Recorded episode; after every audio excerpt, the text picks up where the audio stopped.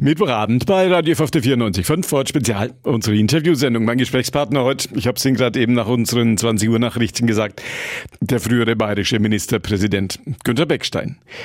Noch immer auf den Wogen der Politik ganz gut dabei. Er hat sich für ein gemeinsames Buch mit Renate Künast getroffen, um zu klären, ob Schwarz-Grün in der Realität auch funktionieren könnte oder ob es jetzt nur so in der politischen Diskussion ganz schick ist, darüber zu reden.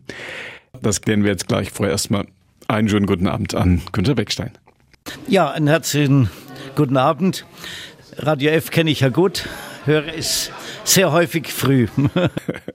ja, wir sind jetzt Kontrastprogramm, schon ein bisschen später dran.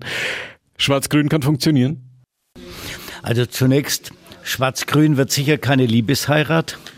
Es gibt massive Unterschiede, aber ist nicht mehr so unmöglich, wie das vor 20 Jahren gewesen wäre. Vor 20 Jahren wäre eine, eine Zusammenarbeit zwischen den Grünen und den Schwarzen unmöglich. Als vor gut zehn Jahren Volker Bouffier eine Koalition äh, zwischen Schwarz und Grün gemacht hat, habe ich ihm gesagt, ja Mensch, Volker, was ist mir da los? Hast jetzt jede Realität verloren? Und er sagte mir, also er glaubt, dass er eine vernünftige Basis gefunden hat. Und das sieht man auch in Hessen, dass das klappt. Wir wollten eine, eine Beschreibung der gegenseitigen Standorte haben. Das ist ein ganz spannendes Gespräch geworden mit vielen gegensätzlichen Meinungen. Aber es ist deutlich geworden, dass die Grünen sich sehr verändert haben. Sie sind eine normale Partei geworden, die die demokratischen Spielregeln achtet und an die Macht wollen. Und wir haben natürlich uns auch ein Stück verändert. Schöpfung bewahren ist eigentlich ein ganz elementares konservatives Anliegen und dass die Welt unter der Veränderung des Klimas leidet, ist offensichtlich. Also hat Klimaschutz für uns auch eine sehr viel höhere äh, Bedeutung bekommen, so dass äh, aus meiner Sicht, wenn der Wähler so äh, entscheidet, eine Zusammenarbeit möglich ist. Aber nochmal, das wird keine Liebesheirat, sondern es wird schwierigste Verhandlungen geben. Wo ist Ihre Partei? Wo ist die CSU grüner geworden und wo sind die Grünen Ihrer Beobachtung nach, sagen wir mal, schwärzer geworden? Also beispielsweise, wenn Frau Künast heute sagt, der Rechtsstaat muss gestärkt werden, es darf keine rechtsfreien Räume geben, das hätten die Grünen früher nie gesagt. Oder in dem Buch lässt sich Frau Künast zitieren, dass das Ausländerrecht Grenzen setzen muss und wer nicht Asyl bekommt, muss das Land auch wieder verlassen. Das hätten früher die Grünen auch nicht gesagt. Wir haben uns ein Stück verändert, dass wir auch den Klimaschutz heute in einer Bedeutung sehen, wie ich das in meiner Zeit vor 10, 15 Jahren noch nicht gesehen habe. Das bedeutet, äh, wir wissen, dass das Bundesverfassungsgericht entschieden hat, dass der Klimaschutz einen riesen Stellenwert hat. Wir haben dem Gesetz zugestimmt, dass bis 2030 65 Prozent CO2-Reduktion erfolgt. Es geht ja nur, wenn jeder Mensch im Durchschnitt 65 Prozent Reduktion hat. Also ich kenne wenige Leute, die sagen, das ist problemlos. Also wir haben diese Ziele mit Bauchschmerzen. Die Grünen wollen aber noch viel härtere Ziele und sagen mindestens 70 Prozent. Das heißt, wir sagen, die Grünen gefährden mit einem radikalen äh, Kurs des Klimaschutzes die Wirtschaftskraft Deutschlands und das darf nicht sein. In der Schweiz haben die Bürger immer die Möglichkeit, direkt mitzuentscheiden, was auf den Gesetzesweg kommen soll und was nicht. Da gab es eine Volksabstimmung zum Thema CO2.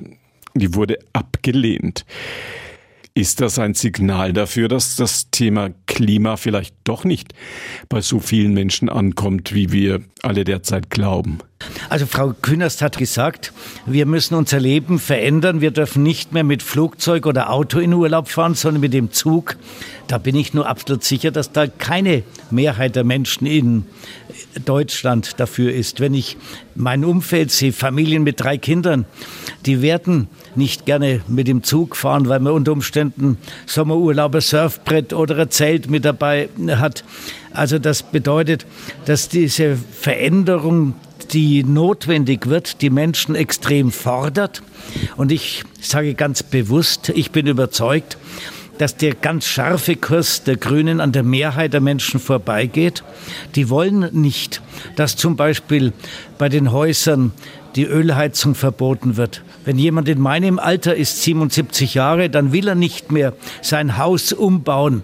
Und ein Umbau einer Heizung bedeutet das totale Umbauen des Hauses. Oder ich habe mir überlegt, wie will ich denn bei meinem Breinbungalow, den ich in Langwasser habe, den Klimaschutz voranbringen. Das ist mit wahnsinnigen Schwierigkeiten verbunden und dafür haben viele Leute Sorge. Man hat auch gesehen, dass ein massiv gesteigerter Benzinpreis nicht auf die Begeisterung der Menschen stößt, sondern dass dann die Leute sagen, wir sollen schon was fürs Klima tun, aber lasst die Kirche im Dorf. Deutschland allein kann nicht die Welt retten. Und da ist ja was dran. Schwere Frage. Ist es möglich, Klimaziele auf der einen Seite zu erreichen und auf der anderen Seite Wachstum und Wohlstand weiterhin zu haben, wo viele sagen, das ist auch nötig, um den Sozialstaat nicht zu gefährden? Also jedenfalls müssen wir uns darüber klar sein, dass dieser Umbau der Wirtschaft in vielen Dateien uns extrem fordert. Und wir als Union sagen im Wahlprogramm, wir müssen ganz sorgfältig aufpassen, dass wir nicht Wohlstandsverluste haben, weil wir unseren Qualitätsstandard in der Industrie nicht mehr halten können. Kann man beschreiben, was es konkret für die Wirtschaft hier bei uns in der Metropolregion bedeuten würde, dieser Klimawechsel Scheffler, Herzogenaurach, Audi in Ingolstadt sind Unternehmen, die für die Weltmärkte produzieren. Also ich sage, wenn man so radikal ist wie die, wie die Grünen, sagt, ab 2030 darf kein Verbrenner mehr verkauft werden, dann werden wir dramatische Wohlstandsverluste haben. Denn ich glaube nicht, dass im Jahr 2030 alle in Afrika Elektroautos kaufen werden. Und wenn wir dann nicht mehr in der Lage sind, das Exportland auch mit herkömmlichen PKWs zu haben, dann werden wir massive Wohlstandsverluste haben. Es wird in anderen Bereichen, wenn ich sehe am Bau, da gibt es heute noch gar nicht die Technik, wie man Beton ohne CO2 herstellt. Oder Stahl, wenn man das mit Wasserstoff machen will, kostet es ein irres Geld. Und es ist nichts damit gewonnen, wenn wir dann Stahl, der in Indien oder China produziert wird, kaufen und bei uns die entsprechenden Werke schließen. Also von daher es ist unbedingt notwendig. Ja, wir wollen einen schärferen Klimaschutz, aber wir wollen unter allen Umständen auch unsere Wirtschaftskraft behalten. Denn nur dann, wenn wir der Welt Techniken liefern, die überzeugend sind, die besser sind als die CO2-Wirtschaft, nur dann wird die Welt sich anschließen. Und dann haben wir auch die Chance, insgesamt in der Welt was zu bewegen. Allein an unserem Vorbild werden sich die Chinesen und die Amerikaner nicht orientieren, sondern die werden sagen, ihr zahlt die dreifachen Strompreise wie jetzt in Tschechien oder Frankreich. Sowas wollen wir nicht, weil wir dann zu viel an Wohlstand verlieren. Sie haben es gerade gesagt, Strompreis auch immer wieder ein großes Thema. Werden wir uns irgendwann wieder über unsere Stromrechnung freuen können? Im Augenblick werden die Zahlen darauf ja noch von Jahr zu Jahr größer. Dass die Energiewende Geld kostet, ist offensichtlich. Das heißt, jeder muss sich darauf einstellen, dass wir viel Geld für die Energiewende aufwenden müssen. Aber äh, das ist immerhin eine Gemeinsamkeit auch zwischen mit den Grünen und uns, dass der Sozialstaat dafür sorgen muss, dass niemand überfordert wird. Deswegen planen die Grünen ein Energiegeld. Wir sagen, es muss der CO2, was über CO2-Steuern eingeführt wird, muss an die Bürger wieder zurückgegeben werden. Also wir müssen schon darauf aufpassen, dass das Wort von Ludwig Erhard Wohlstand für alle weiter gilt. Denn Deutschland ist ein Sozialstaat und will das weiter bleiben. Und dazu braucht man viel Geld, dass man das bleiben kann. Und das werden wir nur haben, wenn wir weiter Exportland sind. Und die Arbeitsplätze, gerade in unserer Region, hängen sehr stark vom Export ab. Dann bauen wir jetzt noch unsere kleine Glaskugel auf. Es ist plakatiert für die Bundestagswahlen. Ihre Prognose, wie wird es ausgehen? Die Veränderungen in der Politik haben sich so beschleunigt, dass man sagen muss, das ist eine Ewigkeit noch hin. Da kann sich viel entwickeln und verändern. Wenn wir elf Wochen zurückschauen, da waren die Grünen ganz weit oben und Baerbock war ganz oben und jetzt ist sie in den Umfragen tief.